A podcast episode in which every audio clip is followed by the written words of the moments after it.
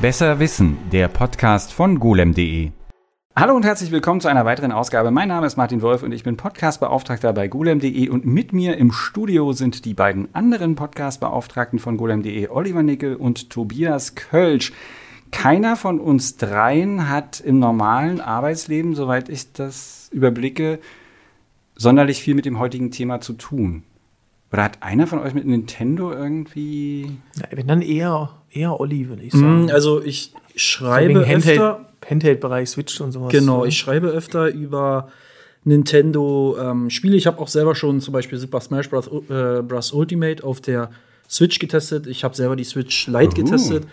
Ähm, Stimmt, du hast das damals gemacht. Genau. Und du hast zum Beispiel auch die Retro, äh, diese, diese Neuauflagen, also diese kleinen Retro. Kommen wir ganz am Ende zu, erinnere mich nicht Hat daran. mich qualifiziert, dass ich von Olli äh, seine alte Switch gekauft habe. Ich wollte gerade sagen, Olli ist derjenige von uns, der noch am ehesten Nintendo-Konsolen aktueller Bauart Aber Olli besitzt, ist ne? aber auch deutlich jünger als wir. Deswegen Das hat er, damit nichts deswegen zu hat tun. er, Ist- deswegen hat er mit dem, äh, mit dem Gerät, um das es heute geht, ja auch gar nicht, ist ja gar nicht eingestiegen. Ich wollte nur sagen, äh, das hat ja mit Alter nichts zu Dieser tun. Blender. Ich, ich, bei mir ist es, bei mir sind es religiöse Gründe, wieso ich keine aktuellen Nintendo-Konsolen besitze. Aber das müssen wir jetzt nicht vertiefen. Also ich, Moment. ja, nee, ich mag das. Also seit, ich bin raus, seit sie mir die gleichen Spiele, glaube ich, das dritte Mal verkauft haben, weil da war es dann vorbei. Mit, äh, da habe ich dann gedacht, okay, dann lassen wir das jetzt. Und auch wenn ich weiß, dass zum Beispiel für die Switch so diese neuen Zelda-Teile und so, die sind bestimmt toll. Aber das ist ja das Gute bei Nintendo. Jetzt nähern wir uns dem Thema mal langsam äh, noch ein bisschen weiter an. Die Sachen altern ziemlich gut. Also ich weiß, dass ich ein aktuelles Zelda-Spiel auch in zehn Jahren noch spielen kann und daran Spaß haben werde. Insofern mache ich mir da keine Sorgen. Also irgendwann wird es dann hoffentlich, ja, werde ich vielleicht dazu auch kommen. Aber genau, heute äh, soll es aber noch um Nintendo noch, noch vor all dem gehen. Eigentlich fangen wir jetzt natürlich an mit Nintendo, bevor sie überhaupt Videospiele gemacht haben. Spielkarten, ne? Toei, Japan, Spielkarten. Was ist das für ein Spiel? Oh, das fragst du mich jetzt. Ich Da ist der Japanologe bin, den, äh, bin äh, ja, Kultur war nie so mein Bereich bei der Japanologie, eher, Okay. eher Wirtschaft und Politik. Äh, nee, das ist, äh, das sind relativ kleine Spielkarten, das ist ein japanisches Kartenspiel und Nintendo war halt einer der Hersteller von von denen es viele gab. Ne? Also das war einige, sicherlich, also Nintendo war nicht der einzige. Und damit haben die im 19. Jahrhundert schon angefangen. Wir machen einen großen Sprung, weil sonst, ich habe ja auch seitenweise über Nintendos Geschichte, ähm, Ist halt ein sehr altes Unternehmen. ist Also tatsächlich. Und Entsprechend la- umfangreiche Geschichte haben die natürlich. in den 60ern kam ein Mann ins Unternehmen namens Gunpei Yokoi. Aussprache richtig halbwegs? Okay, okay. Und der hat eigentlich ursprünglich war der da, um die Maschinen zu warten, für die die Spielkarten herstellten. Und nach ein paar Monaten kam der damalige Chef, der dann auch noch Ewigkeitenchef war, Hiroshi Yamauchi, ähm, zu ihm und meinte, wir gründen eine neue Abteilung, die heißt Spiele. Also einfach nur Spiele. Und äh, du machst jetzt mal was, was wir zu Weihnachten verkaufen können. Naja, also. Geiler Auftrag. Ich meine, gut, der Typ war aber damals, also der ist ja nicht einfach zu irgendjemandem gegangen, der war schon dafür bekannt, dass er immer bastelt und dass er halt einfach so ein, ja, äh, einfach ein begabter Mensch ist. Und was er gemacht hat, war, er hat die Ultra-Hand entworfen. Kennt einer von euch die? Nee.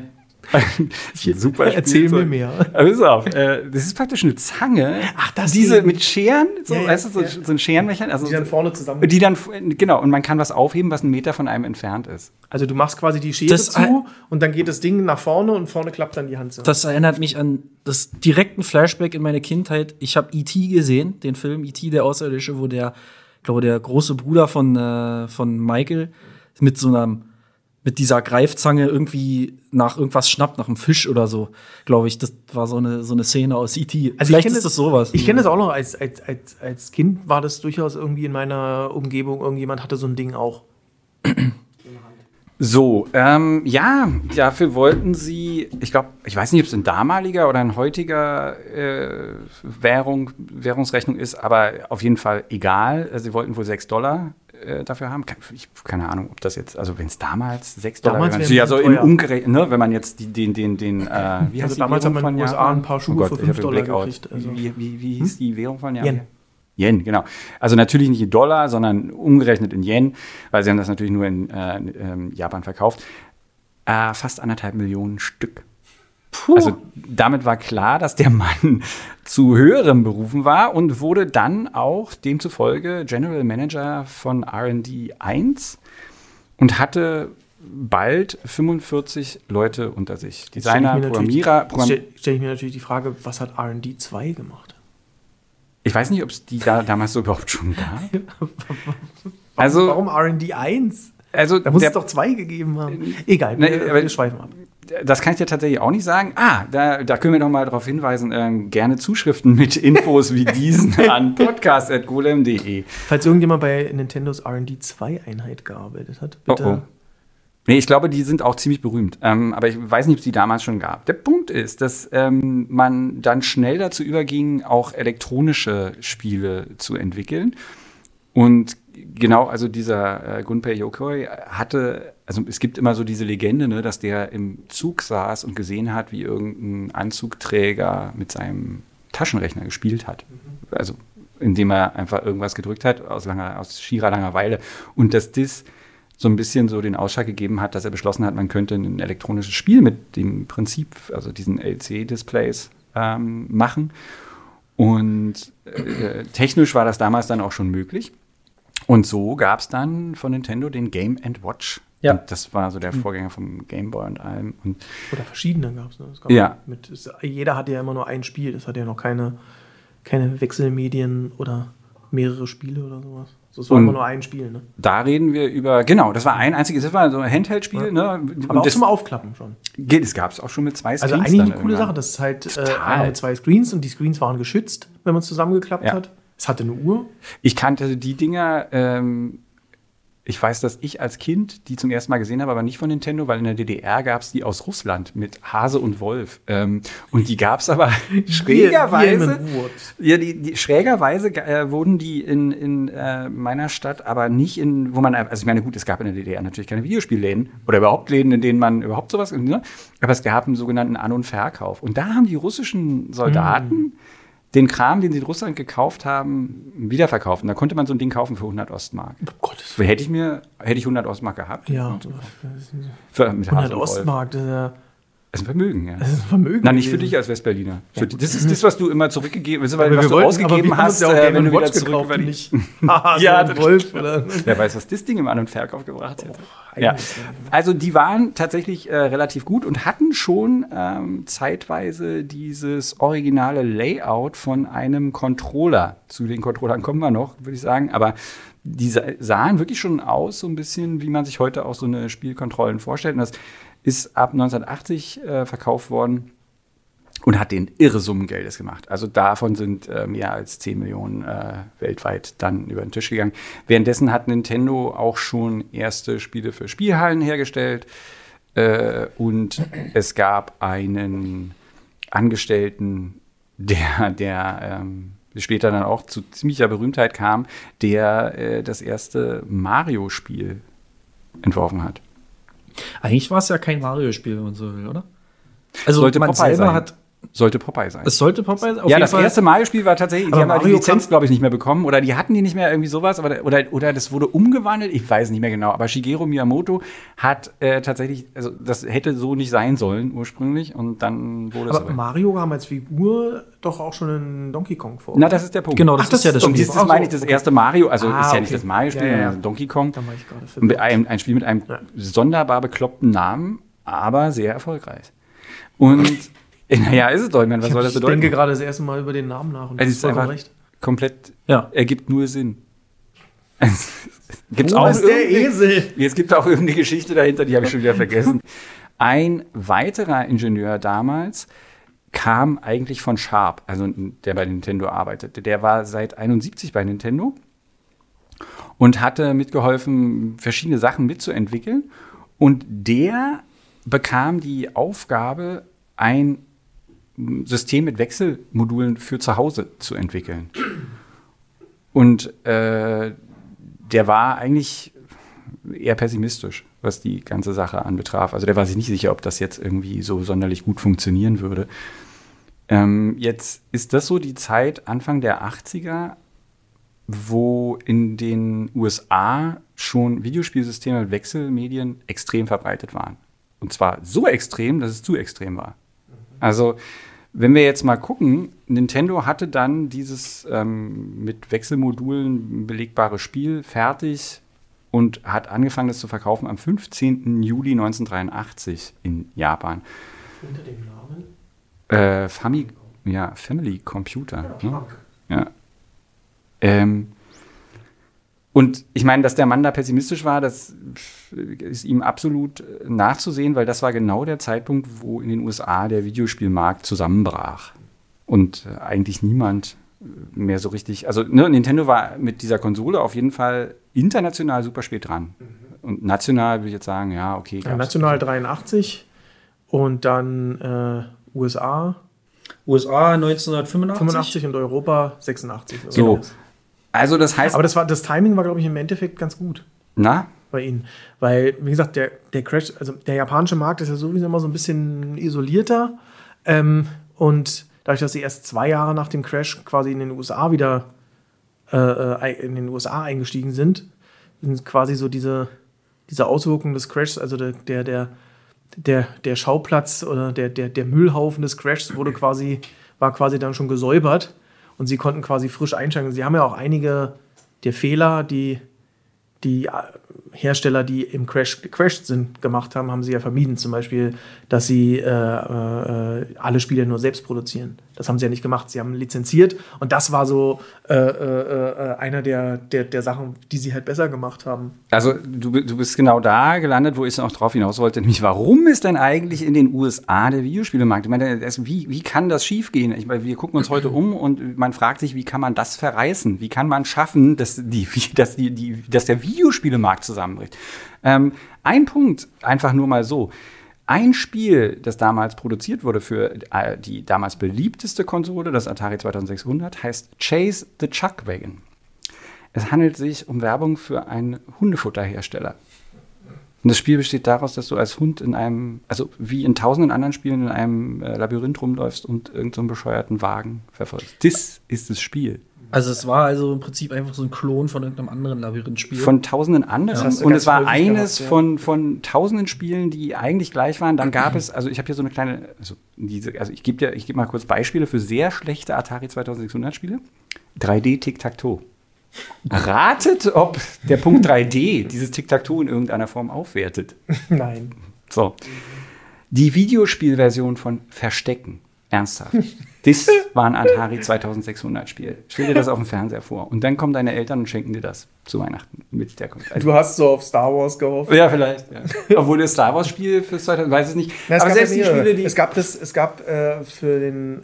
Oder gab es das? Nee, das gab's, gab's das für den Vectrex oder für den Atari auch? Es gab einen Spielautomaten von äh, Ja, das ist- Spielautomaten. der Ich glaub, ist das- natürlich toll mit ich Vektorgrafik und Ich glaube, allem. der, der, da gab es. Gab's da nicht auch noch Atari? Es gab eine Home-Version, ich glaube, aber das ist gar nicht so ein schlechtes Spiel. Schlechte Spiele, Lizenzspiele waren natürlich, natürlich logischerweise E.T. Das Ja, wobei äh, E.T. furchtbar war. E.T. Pac-Man. wird immer so verrissen, aber Ja, das Spiel sind nur fünf Wochen entstanden und wenn man wusste, wie es geht, dann war es auch nicht so schlimm. Also ganz ehrlich, ich fand dieses Star Wars-Ding, wo du dann mit deinem TIE Fighter um die AT-AT-Füße rumfliegen musst, das fand ich bescheuerter. Aber es gab auch sehr gute Atari 2600 Spiele. Also das Yars ist nicht, Revenge genau, aber das sowas. Problem ist, es gab einen Haufen Konsolen, also die natürlich alle nicht kompatibel sind. Also jeder stellte irgendwie Videospielen-Konsolen plötzlich her und jeder und vor allen Dingen jeder stellte, jeder, der irgendwie äh, eine Tastatur und äh, äh, eine CPU hatte, stellte Videospiele her, die teilweise halt einfach wirklich furchtbar, furchtbar schlecht waren. Und du als wenn du in- auf der Konsumentenseite warst, dann wusstest du teilweise nicht viel davon. Sowas wie wir heute haben, so mit diesem ganzen Review-Zeug oder so, das war noch nicht so ausgewachsen. Und du hast halt teilweise für relativ viel Geld irgendein Modul gekauft, was halt sich schnell als doch sehr schlecht rausstellte. Und es gab ähm, einen Dritthersteller, das heißt, es gab auch keine Qualitätskontrolle. Der Hersteller Atari hat nicht, wie was du gerade gesagt hast, Nintendo später, eine eigene Qualitätskontrolle hergestellt und die, äh, äh, durchgeführt und es gab auch keine Auflagen, wer jetzt wie viele Module oder irgendwas herstellen durfte. So. Und da hatte Nintendo tatsächlich, also das hat, das war nicht nur Firmenpolitik, sondern das kam von ganz oben. Ich suche gerade mal das Zitat.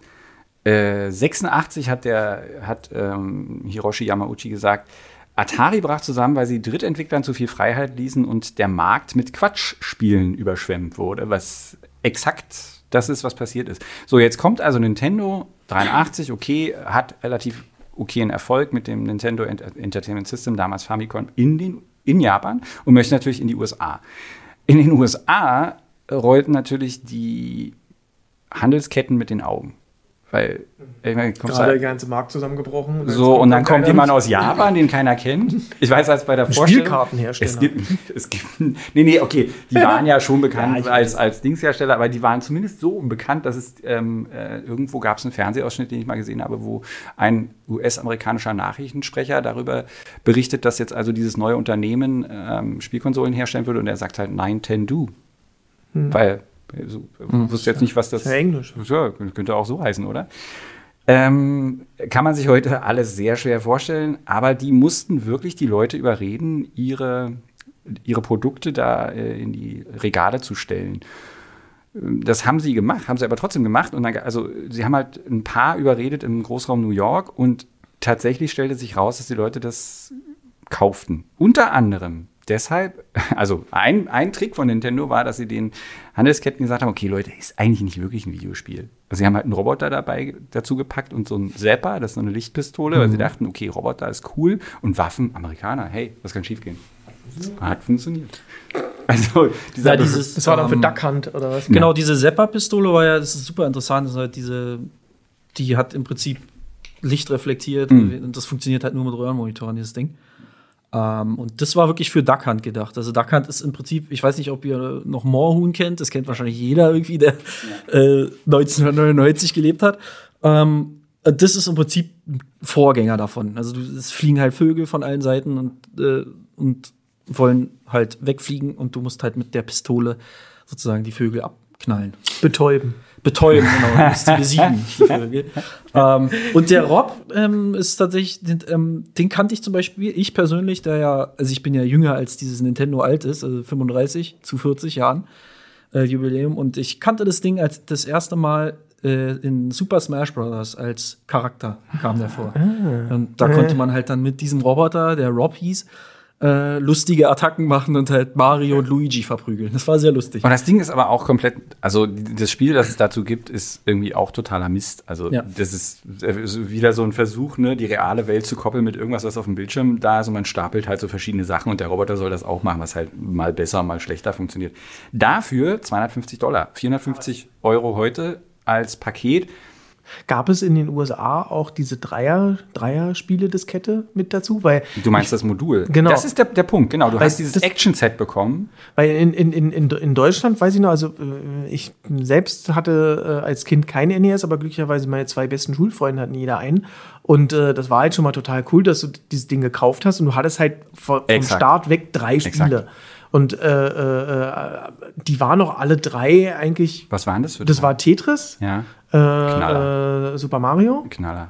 und World Cup, das Fußballspiel, was Okay. auch, also was Kann wir so auch sagen, total witzig fanden. Das ist halt so ein, ja, also es ist halt jetzt nicht so eine Fußballsimulation, aber wir fanden es äh, irre. Nein, das ist aber ein gutes Multiplayer-Spiel. Also das eine ist- geile, das das ist eine super, du hast- Auswahl. Also Ne? Du hast, du hast äh, Tetris für Leute, die jetzt nicht an Videospiele gewöhnt sind, als Einstiegsdroge. Du hast Super Mario für Leute, die äh, so hardcore ein Spiel wollen. Und du hast das als Multiplayer dieses Fußballspiel. Das ist eine richtig gute Auswahl. Ja, ja, und es hat doch, also ich kann mich auch äh, erinnern, wir haben auch am Anfang, äh, hat, hatten meine Freunde halt auch nicht wirklich viel mehr, aber wir haben halt meistens auch irgendein Spiel von dieser Dreier-Diskette gespielt. Und irgendwann. Das ist keine also mein- Diskette, das ist ein Modul. Modul meine ich ja. Äh, äh, mein, mein Freund Marco hatte dann irgendwann noch Top Gun. Das fanden wir auch ganz toll. Das war so Flugzeugsimulation in Anführungsstrichen. äh, äh, ja, und, ähm, Also und ja, bevor die, bevor die Zuschriften kommen, ja, wir haben auch in die Module gepustet, ja. Ja, ist, wenn sie äh, nicht funktioniert haben. Also in den USA startete das Ganze mit Super Mario Bros. und diesem Duck Hunt Modul. Und ich meine, ehrlich gesagt, Super Mario Bros. ist die Killer-App. Also wenn man sich den. Du meinst, die, die, du meinst Spiel. App. Killer-App. Na, das, was das System verkauft. Dieses Spiel alleine. Nö. Nee, ich meine, sagt man doch heute so, oder? Das ist die System Anwendung, Seller die. Das, System ja, Seller, System Seller. genau. Siehst du, Ja. gibt doch Ja. irgendwie für alles ein Fremdwort. Gut, das war Olli, ja. Ja. ähm, als ich zum ersten Mal Super Mario Brothers das Spiel auf dem NES gesehen habe, ähm, also das ist so dieses, da, da ist mein kleines Gehirn ein wenig, ex- ja. Ähm, und das muss gewesen sein, trotz DDR hatte, das der, hatte der Vater von einem Freund, von meinem damals besten Freund, hatte ein NES im Wohnzimmer und hat uns das gezeigt und auch spielen lassen, obwohl wir natürlich furchtbar schlecht waren. Und da muss ich so, das muss so 88 irgendwas gewesen sein. Ähm, und ich kannte Videospiele und alle von denen spielten auf einem einzigen Bildschirm.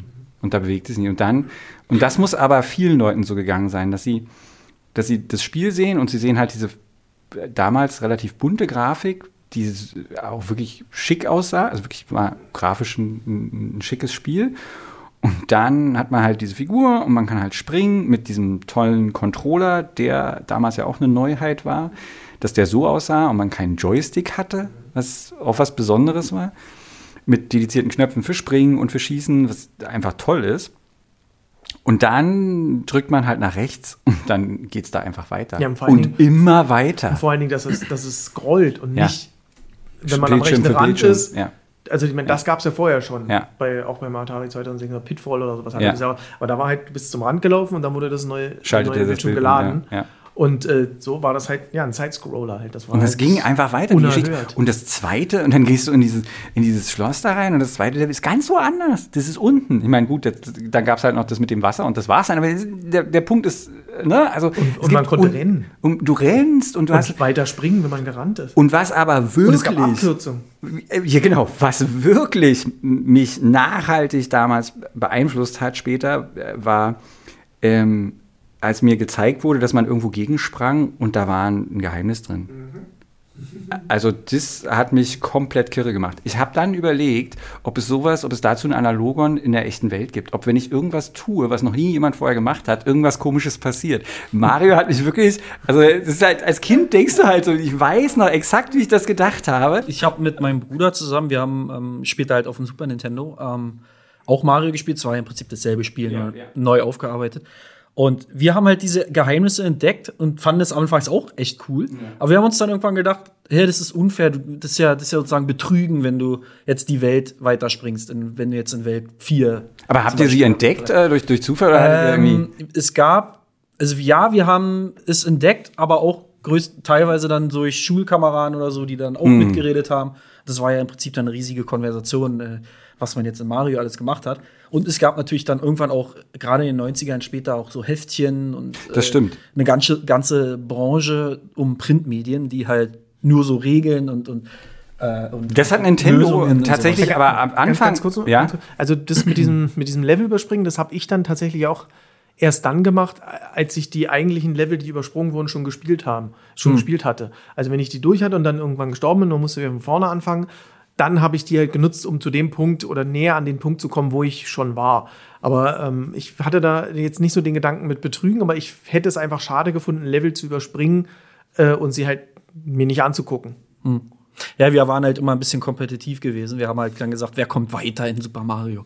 Ich muss tatsächlich auch sagen, ich glaube, ich habe als Kind nie dieses Spiel durchspielen können, weil ich fand es mal sehr schwer. Also bis zum letzten Level zu kommen, war für mich zumindest als Kind äh, super duper schwer. Wenn ihr damals gewusst hättet, was man heute weiß, dann wäre das nicht so gewesen. Also einerseits gab es natürlich diese Abkürzung und andererseits gab es ein geheimes Continue. Ja, wenn ihr die ähm, A-Taste drückt und Start, also bei Game Over, dann fangt ihr in dem Level an, wo ihr zuletzt gestorben seid. Das ist Betrug. So. so. Also bei uns Solche war- exklusiven Infos nur in diesem Also bei uns, Podcast. bei uns war Ja. es damals äh, tatsächlich auch so, es waren ja die 80er und äh, äh, äh, wir hatten tatsächlich auch noch einfach als Kinder andere Sachen zu tun, als tatsächlich den ganzen Tag NES zu spielen. Ist das jetzt ein versteckter Hype Seitenhieb Nein, gegen die heutige Jugend? Tobias Überhaupt Kirsch? nicht. Aber äh, es war tatsächlich so, wir haben, soweit ich mich erinnere, vielleicht mal eine halbe Stunde oder eine Stunde und dann haben wir irgendwas anderes gemacht. Ja. Also es war bei uns nicht so, dass wir da einfach einen ganzen Nachmittag davor Spiele da waren haben auch dann nicht so allein, ausgelegt. Mhm. Da haben dann auch schon alleine die, die, die Eltern von den Freunden irgendwie auch drauf geachtet. Ich wollte nur sagen, weil du das gerade gesagt hast, es gab Zeitungen und ein komplett so ein Ökosystem drumherum. Nintendo hat das auch tatsächlich von Anfang an in den USA nach Start der Konsole gemacht. Sie haben halt diesen Club Nintendo gegründet, sie haben eine Zeitschrift rausgebracht und all das super familienfreundlich, super äh, eben an die Kids gerichtet. Hatten und die nicht auch diese Hotline, die man anrufen Ja. konnte und, und, und, Ja. um, um Spieletipps Ja. fragen konnte? Das war ja richtig krasse Infrastruktur. Du konntest da anrufen Ja. und sagen, ich komme hier bei dem und dem Spiel, bei dem Level nicht weiter. Und die hatten dann Handbücher, ja. wo sie, äh, äh, das wurde denen beigebracht, schnell die Stellen zu finden und konnten dann sagen, ja, pass auf, probier mal äh, hier, tipp mal den Stein an oder mach mal das und das. Das Und, und richtig, also richtig man muss halt cool. wirklich sagen, Nintendo hat im Alleingang diesen Markt von null wiederbelebt und hat einfach alles richtig gemacht. Also das, was du gerade gesagt hast, sind ja auch so Sachen, ne? Das sind, das sind, und, und im Gegensatz zu heute waren sie damals auch noch nicht so furchtbar gierig, aber, aber die, den Leuten ähm, äh, sozusagen da so ein, so, also so viel Hilfe an die, an die Hand zu geben und das Ganze zu unterstützen mit Kampagnen, mit bunten Bildern, mit Wettbewerben, die es gab, das ist schon echt schlau und machte so auch den Eindruck, dass die eben mit Leidenschaft dahinter standen. Also hinter dem. Und das ist auch tatsächlich ja so, dass gerade der Nin- Nintendo of America Mensch, der war ja wirklich auch, das war einfach selber ein Spieler. Den Typen haben sie dann auch ähm, präsentiert. Der hat sich selber auch präsentiert. Der hat, äh, der hatte Kontakt zu den Leuten und so. Und der war wie so eine eigene Figur. Der hat halt Nintendo repräsentiert. Und ähm, ja, sie haben halt tatsächlich auch qualitativ hochwertige Spiele rausgebracht und sie haben Spiele, weil du gerade sagst, ähm, das mit der Hotline, du musst ja erstmal ein Spiel haben, das so komplex ist, dass die Leute überhaupt solche Probleme haben. Und das ist auch was, was Nintendo, klar, man darf nicht vergessen, auf Heimcomputern gab es auch schon so komplexe Spiele und so weiter und so fort zu diesem Zeitpunkt. Aber das haben sie eben auch gemacht. Spiele wie Legend of Zelda oder Metroid, die da ihren Ursprung hatten, das waren einfach Spiele, die weit weg davon waren, wie so Spielhallenspiele, die dich für fünf Minuten äh, fesseln und wo du danach sagst, okay, probiere ich noch ein Level oder so. Da, davon waren die weit entfernt. Das waren richtige Geschichten, das waren, die hatten Story-Twists oder irgendwas, wenn nicht vergessen, ne, was am Ende von Metroid passiert. Verraten wir natürlich nicht. Was, Ja, und vor allen Dingen hatten sie, Ich weiß ich nicht. Du weißt es Ich nicht. habe nur Zelda gespielt. okay. ja, und vor allen Dingen hatten sie halt auch, also dieses, diese Sache mit dieser Hotline konnten sie halt auch machen, weil sie halt auch einen bestimmten Zugriff, nenne ich es jetzt mal, auf die Spiele haben, also eine, als gewisse Kontrollinstanz. Weil anders als, äh, äh, wie du gerade gesagt hast, äh, komplexe Spiele auf dem PC, die hat halt irgendjemand programmiert und dann hat er sie in irgendeinem Forum oder als Shareware und dann haben die sich halt verbreitet und ob die jetzt kacke waren oder nicht. es gab äh, keinen hat Hersteller Halt, von dem PC, oder ne? ja, oder, und, und, und ob die Spiele jetzt kacke waren oder nicht, das äh, hat halt keiner kontrolliert.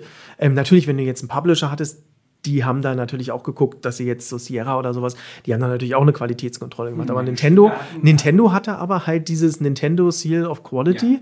Das äh, äh, ist, Olli, du meintest, es gibt's heute noch? Das ist halt, war früher halt dieser, dieses kleine runde Siegel, was auf den auf den Packungen von den NES-Cartridges äh, und Super Nee, das Nintendo auch und das sowas. gab's tatsächlich. Also ich habe es auf jeden Fall noch aktiv gesehen auf dem Nintendo 64. Ja. Diese goldene Genau, das war so Stern. ein, so ein goldener Stern. Und das heißt halt, dass äh, Nintendo hat das Spiel halt überprüft und hat es quasi zugelassen. Und äh, Dazu habe ich einiges zu sagen. Bitte. Bevor wir da hingehen, na, weil ich quatsche die ganze Zeit. Äh, wollte ich euch jetzt mal kurz, mach mal kurz ein Zwischen, Zwischending.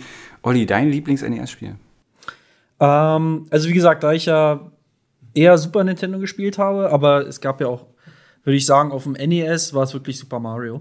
Äh, Super Mario Bros. Also das Original erste. Und Genau, also Weil für, dieses für Spiel. das NES gab es ja diese Sammlung, da war ja genau, Teil da 3 waren auch noch die bei. Lost Levels drin. Ja. Die Lost Levels waren so schwer. Kein Wunder, dass die Lost waren, weil äh, das war extrem schwer, äh, in, in den Lost Levels überhaupt weiterzukommen. Und da gab's, da war in dieser Cartridge waren dann halt auch noch ähm, Super Mario 2, was wie ein Drogentrip war, weil da sind dann so, also da, da konnte man dann auch Peach nehmen und halt irgendwie andere Charaktere Toad und dann konnte man so mit Karotten werfen und sowas. Das war. Weißt du, äh, warum und das so- Gegner warum war das so anders war? Ja, warum? Weil das kein Mario-Spiel Ah war. ja, das war ursprünglich ein anderes Spiel, Ja, war ein anderes Spiel. Ja, ja, ja. Und ursprünglich war Teil 2 die Lost Levels, aber das haben sie wahrscheinlich netterweise beschlossen. Das kann man ähm, Leuten außerhalb von Japan nicht antun. Und, ähm, Genau. Mein Lieblingsspiel auf dem Super Nintendo war tatsächlich Legend of Zelda 3. Das, mag- das spiele ich heute noch ab und zu mal einfach durch auf der Switch. Das ist dieses, Ähm, warte, warte, wie heißt The- das? A Link to the Past. Link to the Past, Genau. ja. Ja, dann sag jetzt mal, was dein Lieblings-NES-Spiel Äh, ist. auf dem NES tatsächlich, also dadurch, dass ich, also das Spiel, was wir am meisten oder was ich am meisten gespielt habe, was mir am meisten Spaß gemacht, war tatsächlich World Cup von dieser Dreier-Starter. Das war das, was wir unter den Freunden immer am meisten gezockt haben. Und das unterscheidet Tobi von uns, der hat Freunde, siehst du? Das Und auf dem, äh, auf dem Super Nintendo Mario Kart. Also Mario Kart. ja, aber wir sind ja nicht beim Super Nintendo. Mario. Kart. Ja. Aber, Hätte okay. es das schon aber, für den NES gegeben, wäre es auf Echt? Und NES. auf Platz 1 ist dieses Fußballspiel. Wie gesagt, ich hatte selbst privat keinen. Also äh, äh, Okay, ja, stimmt, meine Frau und ich haben dann irgendwann mal später, als wir so in unseren frühen 20er waren, haben wir uns sämtliche oder vor allen Dingen auch sie sämtliche äh, äh, äh, Jugend- und Kinder äh, Konsolen und Handheld-Träume erfüllt und hat, äh, hat alles nachgekauft. Ähm, aber äh, ich spiele jetzt nicht Ich hatte so kurz- viel NES. Ähm, Ich hatte kurz in der Vorbereitung für diese Sendung bin überlegt, um so dich, ob, ich, ob ich dich wirklich ernsthaft fragen sollte, ob deine Frau nicht sogar noch eine Ultrahand irgendwo rumliegen hat. Wahrscheinlich noch mit. Eine Ultrahand ähm, nicht, nee, aber äh, äh, ein Famicom. Ein Okay. Meinst du den Power Glove? Oder? Nein, nicht den Power. Oh, den Power Glove. Den Power hast, Glove da hast du mich dran erinnert aber an einen die Virtual Boy Existenz haben davon. Aber, ja, aber du hast einen Virtual Boy, genau. Aber ich meinte jetzt äh, wirklich nur, ich dachte, deine, Frau hat vielleicht noch eine Ultrahand, wahrscheinlich noch mit Original-Autogramm von Gunpei Yuki. Ich würde es nicht ausschließen. Okay, aber hat sie nicht. Ist in Ordnung. Mein Lieblingsspiel fürs NES, unangefochten, Mega Man 2. Mega Man 2 ist einfach so ein äh, großartiges Spiel, dass ich das heute noch, ich benutze das immer, wenn ich, ähm, wenn ich bei Emulation oder irgendwie solchen komischen noch nachgebauten Spielkonsolen den Lag testen will. Weil ich kann es blind und aber äh, es, genau, aber, aber die Tastenfolgen sind so eingebrannt, dass sie halt stimmen. Und wenn ich da irgendwo daneben liege und irgendwo abschütze, dann weiß ich, es ist irgendwas nicht richtig. Wollen wir kurz nochmal über den Controller sprechen? Weil, Bitte, ähm, ich hol den mal. Also, der redet- ja- schon mal ich. Der Controller ist ja, äh, also ich sag mal, aus heutiger Sicht von der, von der Ergonomie her eher doch äh, dem Telespielbereich äh, zuzuordnen. Also es ist halt einfach ein, ein, ein Rechteck. Olli lacht, ich habe ihm jetzt gerade mal einen Nachbau gegeben. Genau, ich halte hier gerade den Controller in der Hand und das ist nicht das Original. Erstens Micro-USB, äh, moderner Kram und viel modernerer Kram, Schultertasten. Gab es beim NES. Original hatte und nur das Bluetooth. Und, Und- ach ja, und- Start, Select und Genau, und A zwei B. Knöpfe nur. Genau, Genau, statt vier Knöpfen. Aber ähm, das D-Pad war halt, also Ja. auch aus heutiger Sicht, natürlich, wenn man jetzt so einen voll- vollkommen abgenudelten in der Hand hat, okay, aber selbst die abgenudelten, finde ich, da sind meistens die D-Pads immer noch okay. Ja. Also es war halt einfach, äh, es war halt auch einfach, man muss, muss es auch ganz klar sagen, wir waren damals halt so 8, 7, 8 und sowas. Und natürlich, 7, 8-Jährige gehen halt nicht pfleglich mit sowas um. Aber die Sachen sind ja nicht kaputt gegangen. Das war halt auch, das Gamepad war halt äh, äh, super äh, äh, äh, stabil. Ähm, die Knöpfe haben was ausgehalten. Ähm, es, es liegt komischerweise auch gut in der Hand, obwohl es einfach nur so ein, so ein Kasten ist. Ähm, gut, äh, beim, beim, beim Super Nintendo haben sie dann selbst schon so ein bisschen zum einen die Bedienungsmöglichkeiten erweitert, zum anderen auch so ein bisschen ergonomischer. Also dieses eckige Ding gab es halt wirklich nur, nur für den NES, aber man muss halt auch sagen, ähm, es gibt die halt immer noch, wie das, was Mar- Martin gerade in der Hand hat. Du kannst sie halt immer noch als moderne Variante von, von 8-Bit-Do oder anderen kaufen, was ja auch irgendwie was sagt. Also das, das kaufen die Leute ja auch noch, weil ganz ehrlich, mit, mit dem Ding, was du da in der Hand hast, äh, äh, irgendwie äh, Retro-Games zocken, ist perfekt. Genau. Also, mh, weil meine Anekdote zu dem NES-Controller, was ja auch für den SNES-Controller gilt, das war eigentlich bei beiden so, war, dass wenn man, ich als Kind immer viel zu doll auf die Tasten gedrückt habe und mein linker Daumen war irgendwann dann so abgenutzt, dass ich einfach Muskelkater im Daumen bekomme. Und das habe ich, das hat dann, ich glaube, das hatten viele dieses Problem. Es hieß dann Nintendo-Daumen. Der Nintendo-Daumen war sozusagen das Problem, dass man zu viel Nintendo gespielt hat. Ähm, und Es gibt einen Wikipedia-Eintrag zu dem Phänomen, Olli. Wusstest Ja? du das? Ja, also ich hatte- sehe ich gerade. Ich glaube das, ich glaube Oh yeah. Ja. Nintendo Ja, das kam dann, Daumen. war dann später auch mit dem Gameboy äh, auch, noch, auch noch ein Problem, weil der Gameboy hatte ja quasi die gleiche, also die gleiche Tastenaufteilung Genau. wie, wie, wie das NES. Ja, ja, der Gameboy-Daumen. Es gibt, war- aber, es gibt aber auch noch. Gibt's auch Fotos? Es, in, ja, es, nee, es, Grausame, es gibt- entstellte es gibt, Daumen. Äh, entstellte Fotos auf der Wikipedia-Seite und den Hinweis, dass es auch eine Viitis gibt. Okay.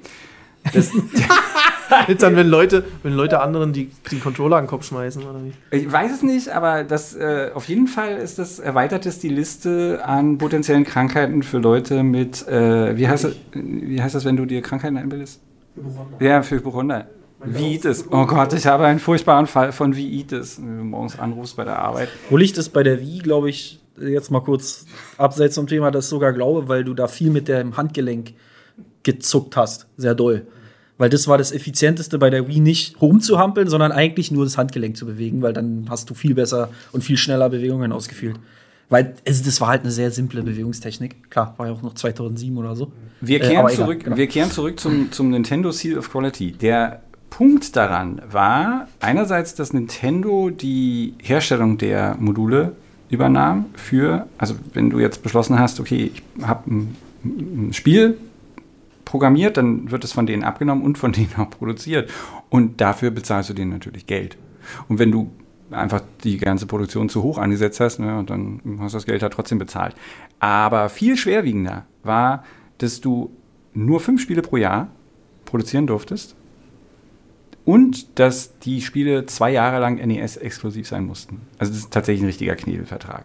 Wobei ich sagen muss, dass dieses fünf Spiele pro Jahr äh, natürlich genau das verhindert hat, was mit zum Crash 1983 geführt hat, dass einfach lauter Scheißspiele auf den, auf den Markt geworfen werden, nur um äh, äh, Profit zu machen oder wenn eins halt nicht so gut gelaufen ist, ja, dann schmeißt man schnell das nächste raus, um die Verluste zu kompensieren. Ja, einerseits. Andererseits aber zwei Jahre exklusiv ist natürlich. zwei Jahre äh, exklusiv ist schlimm. Du hattest, und was, diese, hattest, was hattest du vorhin gesagt? Damals waren sie noch nicht so gierig. Ja. es- ja, äh, und äh, also jetzt darf man aber nicht vergessen, dass zu dem Zeitpunkt einige große Unternehmen, die sich komplett nur auf Videospiele und Arcade-Spiele konzentriert haben, existiert haben.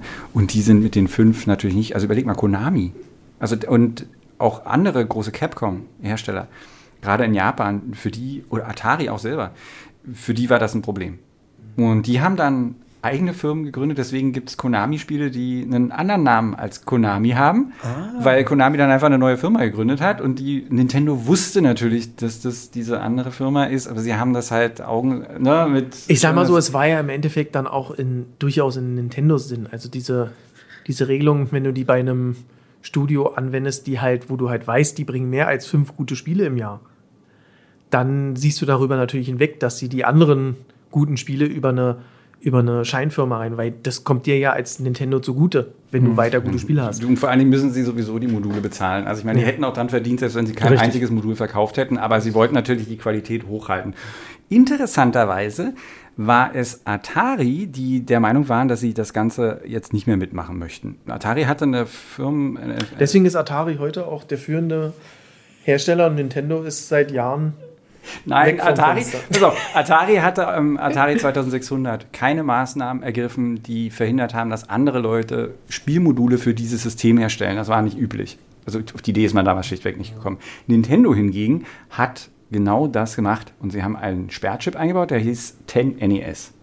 Und der sollte verhindern, dass du einfach irgendwas, so ein Modul nehmen kannst, reverse, reverse engineeren oder irgendwas programmieren kannst und dann mit deiner eigenen Verpackung und deinem ganzen anderen Kram verkaufen kannst. Atari war der Meinung, sie machen das einfach trotzdem. Und haben angefangen, diesen, also unter der, das, das, dieser Unternehmensteil ist Tengen und haben halt Ingenieure dran gesetzt und die sollten halt diesen Chip reverse engineeren, um dann ein Spiel auf den Markt zu bringen, was sie eben einfach selber herstellen. Damit sind sie allerdings nicht so weit gekommen. Also irgendwann lief die Zeit davon und Atari hatte immer noch nicht herausgefunden, wie das ist. Und ihr, das ist einfach so fantastisch. Ihre Idee war dann folgende. Sie haben sich ans United States Copyright Office gewendet und haben gesagt, Freunde, ähm, wir finden, dass das nicht rechtens ist, äh, was Nintendo da macht und strengen eine Klage gegen Nintendo an. Dazu möchten wir gerne die Unterlagen von Nintendo zu diesem Chip. Sneaky, Ähm, sneaky. ähm, die haben sie bekommen und dann haben sie einfach das kopiert. Also was sie da hatten von dem United States Office of Copyright. Und dann ein Spiel auf den Markt gebracht und wurden dann von Nintendo verklagt. Oh Wunder. ähm, lustigerweise hatte Tengen sogar, also das ist, die, das ist absolut der, der Gipfel der Frechheit ist, dass Tengen natürlich ein eigenes Seal of Quality hat. Das war recht, rechteckig im Gegensatz zu dem runden von Nintendo auf den Verpackungen von den Spielen. Das ist einfach, das ist einfach so eine großartige Randnotiz. Äh, war das Spiel wenigstens on Flop? Äh, nee, ich glaube, es handelte sich um wirklich äh, gar nicht so schlechte Spiele wie Tetris oder so. Ich glaube, diesen Streit haben sie dann später auch beigelegt. Da gab es halt so ein Riesending, diese Tetris-Geschichte, das meanderte ja da so vor sich hin, weil wer hat die Rechte für die Konsolenversion und für Dings anderes Thema. Und jetzt kommen wir nämlich auch zu deinem Powergraph. Ja, der Ich muss tatsächlich sagen, ich finde, also ich habe dieses Ding nie benutzt. Ich auch Ich finde, das, wie auch. aber ich finde dieses Teil, das sieht einfach so cool aus. Eigentlich müsste man, eigentlich müsste man sich das in, Zukunft. ja, man müsste sich das eigentlich in die Vitrine stellen, weil es Ja. einfach so Ich cool glaube, das ist aussieht. doch der, Ja. das Einzige, was du damit machen kannst. ja. Sinnvoll. Hat, das ist ein super overengineertes Teil. Das hat irgendwie äh, Ultraschall äh, äh, mit drin und alles Mögliche, weil, weil damals diese ganzen Gyrosensoren, das war ja alles noch nie so weit. Aber ja, also total krasses eigentlich Teil, was leider auch komplett nutzlos war. Und es gab einen Film, einen Spielfilm, der einfach ein anderthalbstündiger Nintendo-Werbespot war, namens The Wizard. Und da drin wurde das Ding krass beworben. Und äh, da gibt es halt dieses eine Zitat von dem oh Gott, wie heißt der Typ? Aber ist egal. Der, der sagt dann halt, der hält halt diesen Power, das ist halt einer von den Leuten, die da antreten in diesem Wettbewerb und er hält halt diesen Power Glove und sagt, I love the Power Glove, it's so bad. Ja. Und das ist inzwischen auch ein Meme. Also ja, kann man suchen, gibt's, äh, oder vielleicht packen wir es auch in die Shownotes. Was, was fällt, äh, ich weiß gar nicht, ob es so sonder, sonderlich viele andere Add-ons gab fürs NES. Ah ja, das Disk System. Und es gab nicht noch online? Nee, fürs NES nicht. Aber es gab das Disk System. Es gab tatsächlich eine, eine Erweiterung, die Disketten. Ähm, das hat nicht funktioniert. Die kamen zwar auch von diesem Gunpei Yokoi, aber das war der, leider ein von, Flop. Von Gunpei Yok, äh, Yokoi kam auch der äh, äh, Virtual Boy. Also Aber auch der Gameboy. richtig, aber dann halt auch der Virtual Boy. Ja, komm, also ja, jeder liegt mal an. Also ich finde es halt, was ich halt super interessant finde, rein so von den Zahlen her. Der NES, der war ja sehr lange Zeit nur in Japan exklusiv und dann in den USA und bei uns kam er dann irgendwie drei Jahre später. Ähm, aber insgesamt hat er in seiner Lebenszeit fast 62 Millionen Einheiten verkauft.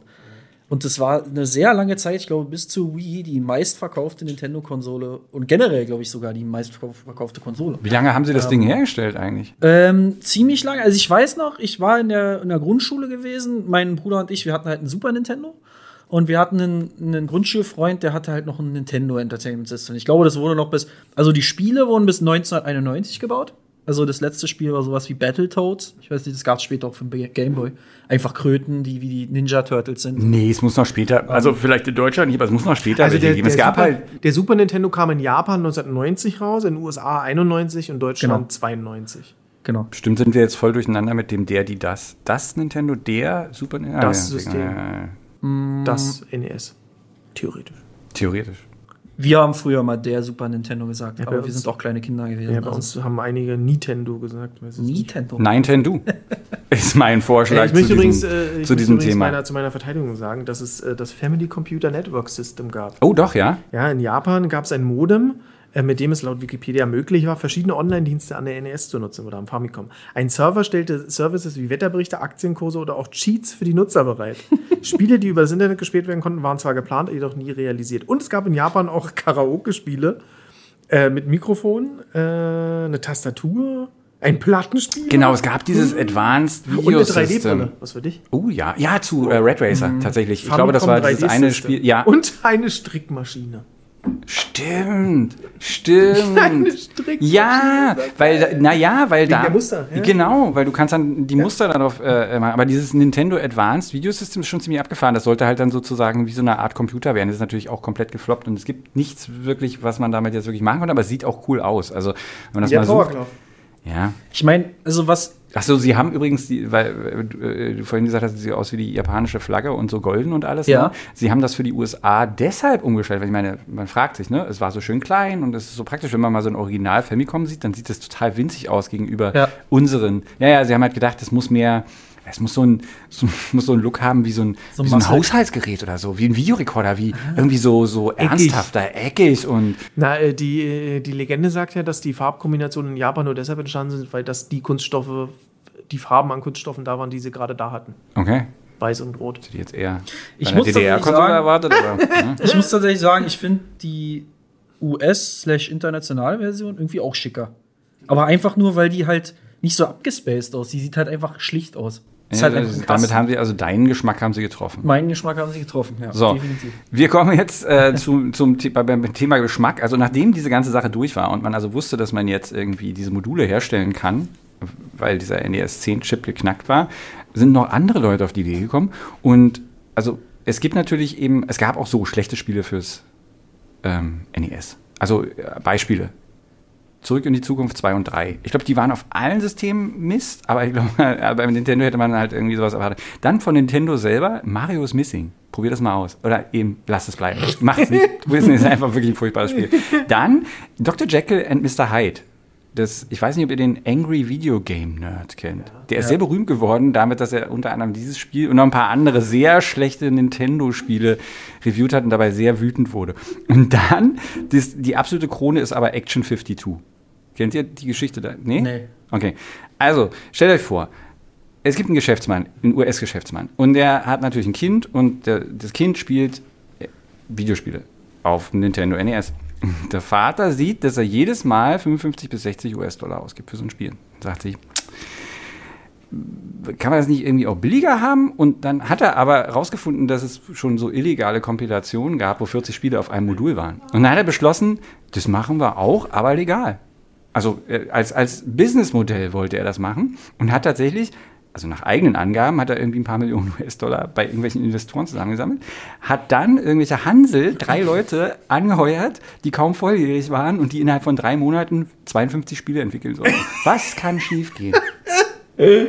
Und dann hat er dieses Spiel namens Action 52 zu einem Preis von 200 Dollar angeboten. Ratet, ob es jemand gekauft hat. 200 Dollar. Naja, für er hat, 52 Spiele? er hat, genau, die Rechnung war, äh, macht 4 vier Dollar pro Spiel. Komm.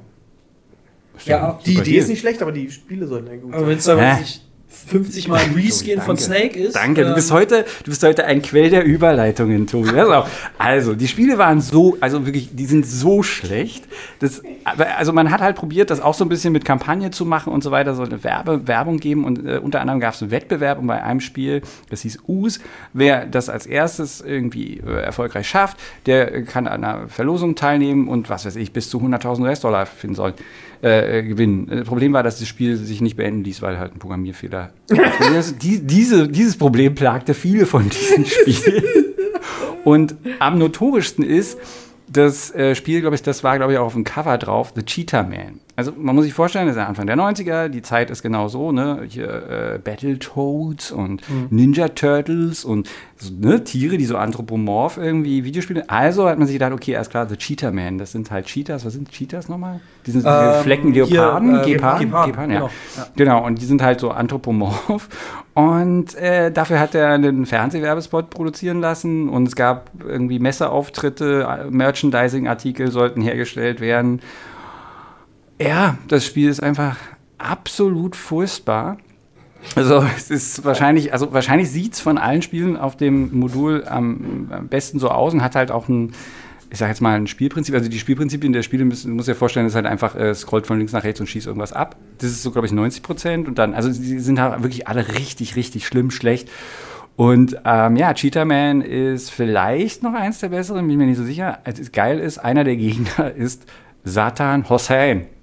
Satan. Hossein. Weil diese Zeit, ne? Also es gab 6000 Kopien, inzwischen Sammlerstück. Komm, so wie ganz Sammlerstück? geil. Ja, Ich Sammlerstück. will na gerade mal bei Ebay gucken. The Cheetah Man. The Cheetah Man, ja. ja. Nee, nach Action 52 gucken. Du kannst, also ich glaube, wenn du heute so T-Shirts machst mit den Cheetah Man drauf, könnte irgendwie cool sein, aber wahrscheinlich verklagen die dich.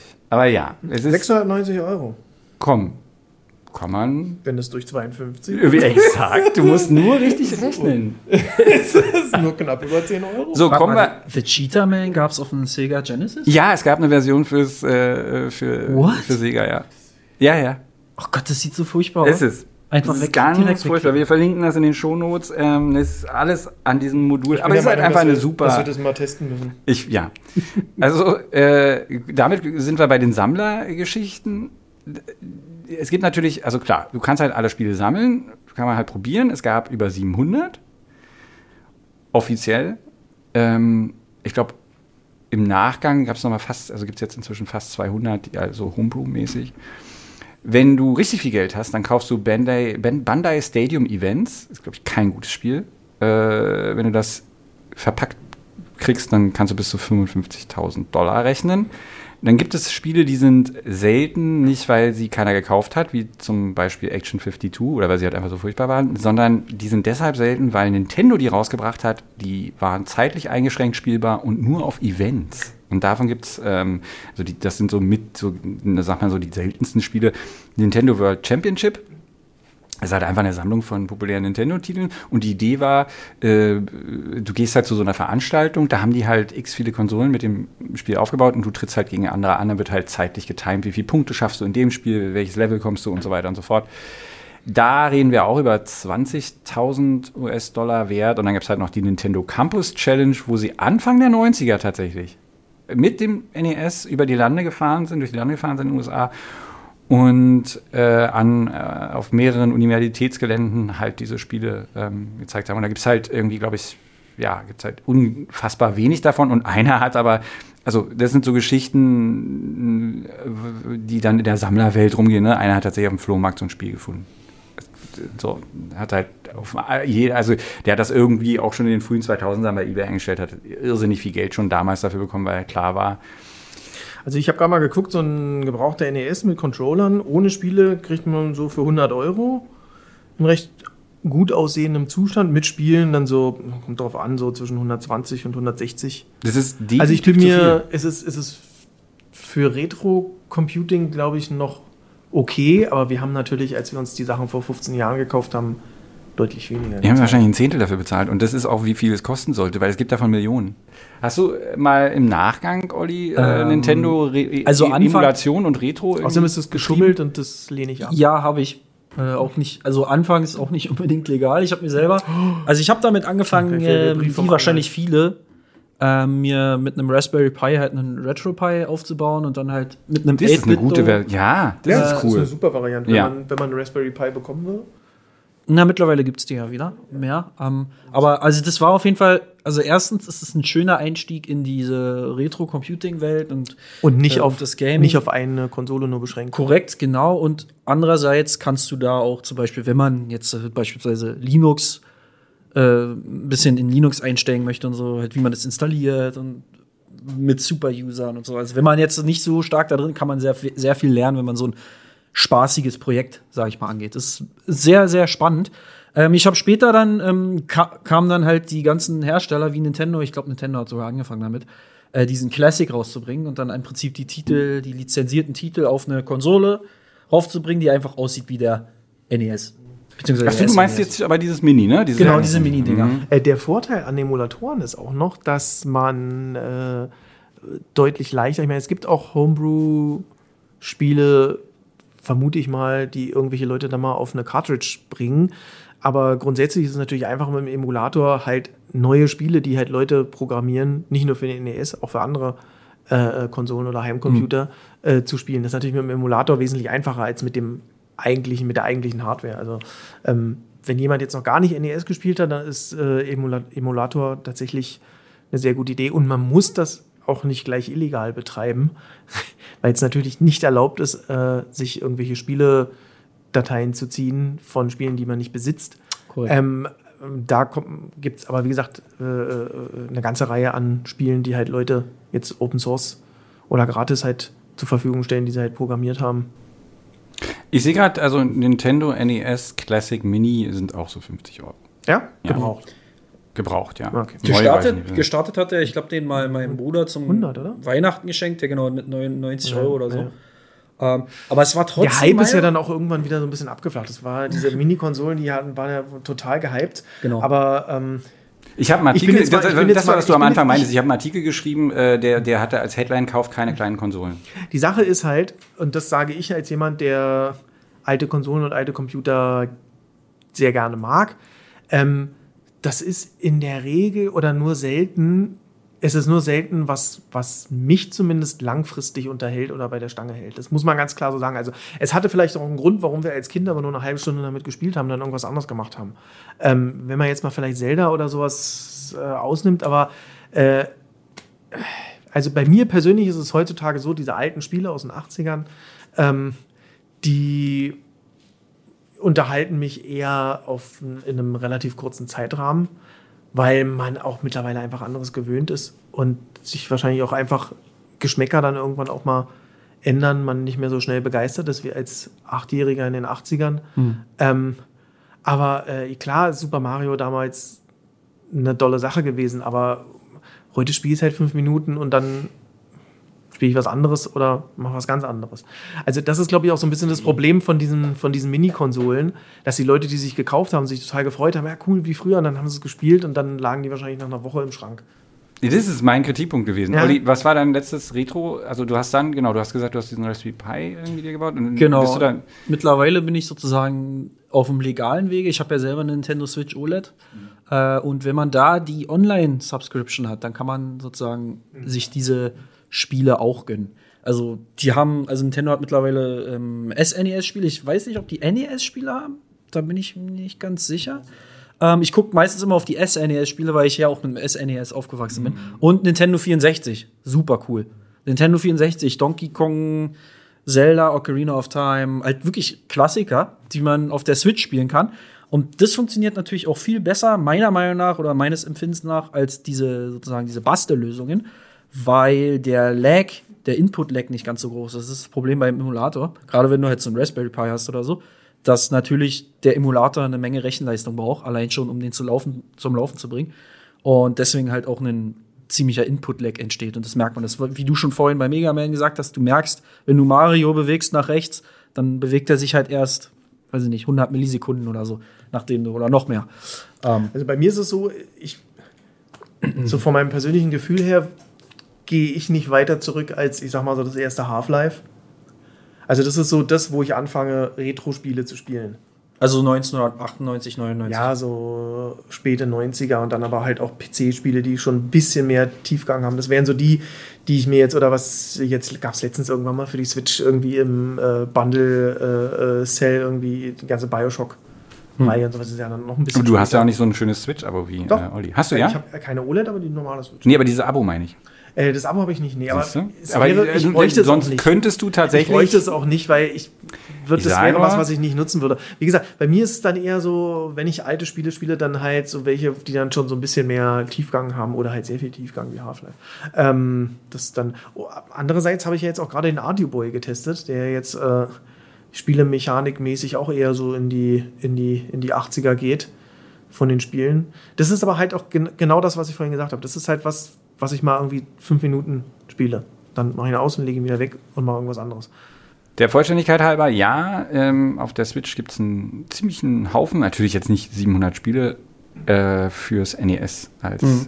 äh, Emulationen, die im, ähm, enthalten sind in diesem Ding. Ich meine, vielleicht, ja, ich könnte sagen, vielleicht würde mich das mit Nintendo so ein bisschen versöhnen, weil wie gesagt, ich habe deren, ich habe das dreimal gekauft in meinem Leben, mindestens.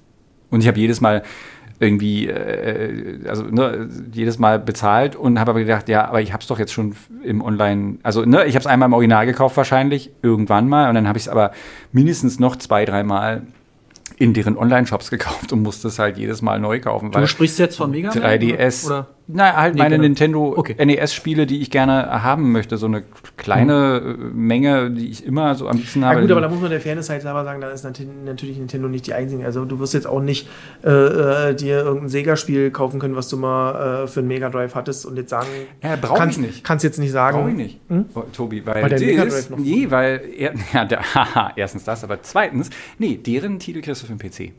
Steam. Hm. Und die hast Aber- du für immer. Und was auch immer Ja, du für den PC hast. auch noch mal was. Ja, aber nur einmal. Ja, gut. Nintendo hat das dreimal gemacht. Also ich sage mal, ich habe eine, ich habe eine, äh, ich habe eine, eine Wii gehabt, dann gab es halt da diesen Shop.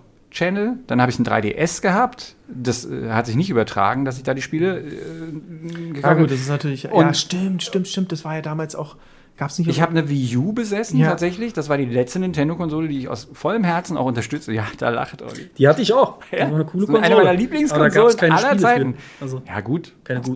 Irgendwas ja immer. Aber es gab, halt, es gab, halt, die, es gab halt irgendwann so eine Library an NES-Spielen. Die habe ich auch alle gekauft. Und dann haben sie die Switch rausgebracht und wollten dafür 300 Euro haben und nichts, kein NES. Und dann wusste ich, die werden das wieder machen. Und jetzt wollen sie es aber monatlich von mir haben. Okay, klar, es macht es ein bisschen einfacher. Ich muss mir nicht mehr die einzelnen Spiele für sie, sondern sie buchen es einfach ab. Aber ehrlich, Also bei mir ist das Problem tatsächlich einfach, dass Nintendo ja seit Jahren sich sehr auf bestimmte ihrer Franchises konzentriert, also hauptsächlich Mario und Zelda. Und Mario ist für mich immer zu kurzweilig gewesen und Zelda hat mich thematisch nie interessiert. Und damit bin ich bei Nintendo, ist Nintendo eher für mich weniger was. Ich habe mir jetzt auch nur die Switch gekauft, weil ich sie von meinem lieben Kollegen Oliver für einen schmalen Taler abkaufen konnte. Ähm, so mal für unterwegs oder sowas. Ähm, hab dann aber ebenfalls vom lieben Kollegen Oliver seine, äh, äh, seine alte, sein altes Steam Deck noch abgekauft. Und seitdem liegt die Switch auch noch zu Hause rum, weil ich jetzt mit dem Steam Deck. Das Steam Deck ist für mich einfach von der, von der, von der Art der Spiele einfach für mich persönlich einfach passender. Das ist eine absolut persönliche Sache. Für jemanden, der der gerne Spiele wie Zelda oder sowas spielt, ist natürlich Nintendo super, weil die halt äh, äh, das, was ich bemängle, dass sie immer das gleiche Spiel neu aufkochen und neu bringen, natürlich für jemanden, der das super findet, natürlich perfekt ist. Und ich will ja überhaupt nicht negieren, dass die Spiele nicht schön gemacht sind und, und toll gemacht sind. Überhaupt nicht. Es ist halt einfach für mich eine persönliche Sache die mich jetzt so spielmäßig nie so interessiert hat. Deswegen das war Nintendo bei mir immer so. Ich finde, das ist halt auch so faszinierend an Nintendo. Also angefangen mit dem NES, was ja im Prinzip diese ganzen Marken so ein bisschen aufgebaut hat. Also Mario, Zelda, mhm. äh, Yoshi kam halt später, die ganzen Figuren, Kirby und diese ganzen, sozusagen diese Manga-Anime-Style-Figuren. Ähm, dieses dieses kuschelige Universum, dass diese Lizenzen sind einfach immer noch der Baustein, auf dem dieses riesige Unternehmen einfach aufbaut. Und ähm, Zelda-Spiele wie jetzt zum Beispiel ähm, Tears of the Kingdom, also das neue Zelda-Spiel, ähm, ich habe selber noch nicht gespielt. Ich muss tatsächlich zu meiner Schande auch sagen, ich bin nicht der größte Fan von Breath of the Wild gewesen und von Tears of the Kingdom. Ähm, genau, müsste ich mir. Aber halt man konnte kochen. Genau, aber, aber dass dieses, das ist so faszinierend, dass dass das immer noch funktioniert und dass sie immer noch abliefern und zwar richtig gute Spiele. Also das wird als eine der besten Spiele ever gefeiert, ähm, Tears of the Kingdom, weil es halt einfach Breath of the Wild nur noch komplexer, noch mehr ist.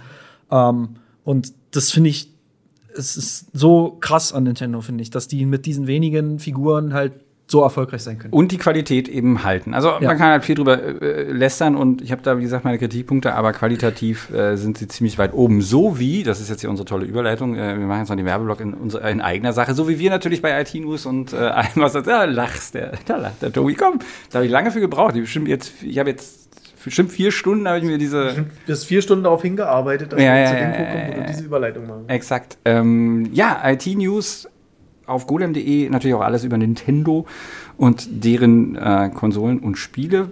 Kollege Peter Steinlechner ist da der Experte. Und wir nicht, trotzdem machen wir den Podcast. So ist es. nee, der ist, nee, der ist auf der Gamescom, glaube ich. Ja. Ja, genau. Also selbst wenn wir wollten. Genau. Äh, Außerdem war der in den 80ern schon so alt, dass ihm diese, diese kindliche Faszination, die uns, äh, die wir mit dem NES hatten, wahrscheinlich Da war er auch schon, genau. Da das, hat er, das hat er einfach professionell abgeurteilt. ist auch damals schon äh, Reviewer, ja. also da war Das hat er professionell abgeurteilt, Daumen hoch oder Daumen runter. Mhm. mhm. Er macht das wirklich schon äh, äh, tatsächlich schon, schon ewig. Also auf jeden Fall länger als wir äh, unsere äh, Berichte über zum Beispiel Oliver Nickel, PC-Hardware und Tobias Kölsch über mobiles Berichten. Und damit ist der Werbeblock in eigener Sache beendet. Soweit ich weiß, Hinweise Kritik und Anregungen bitte an podcast.golem.de. Ja, dann äh, Dankeschön und bis zum nächsten Mal. Tschüss. Danke, tschüss.